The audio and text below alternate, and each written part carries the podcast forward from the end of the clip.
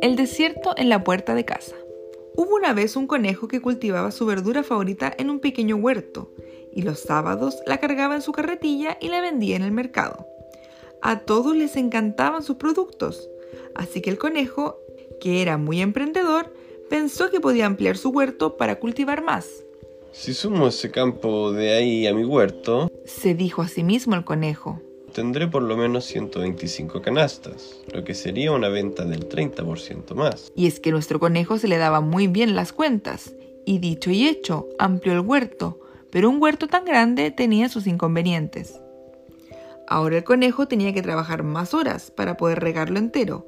Utilizaba mucha más agua, pero el conejo no estaba preocupado, porque él tenía un pozo del que podía sacar todo el agua del mundo, o al menos eso creía él, porque una mañana el agua del pozo se acabó.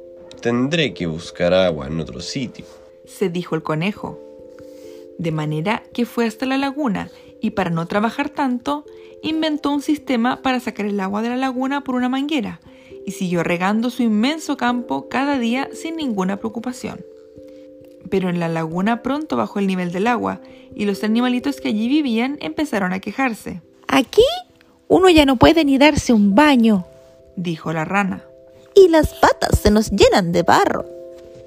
añadieron los patos.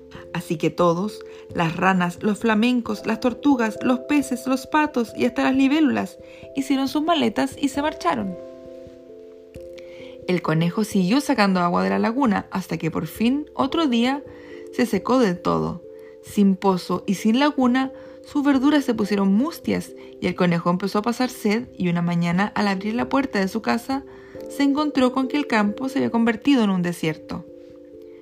Cómo se arrepentía de haber malgastado el agua.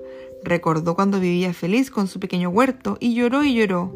Y las nubes se contagiaron porque se puso a llover y no paró en mucho tiempo, hasta que volvió a llenarse el pozo y la laguna. Los animalitos volvieron y celebraron con una fiesta y el conejo no volvió a cultivar más verduras de las que necesitaba para comer.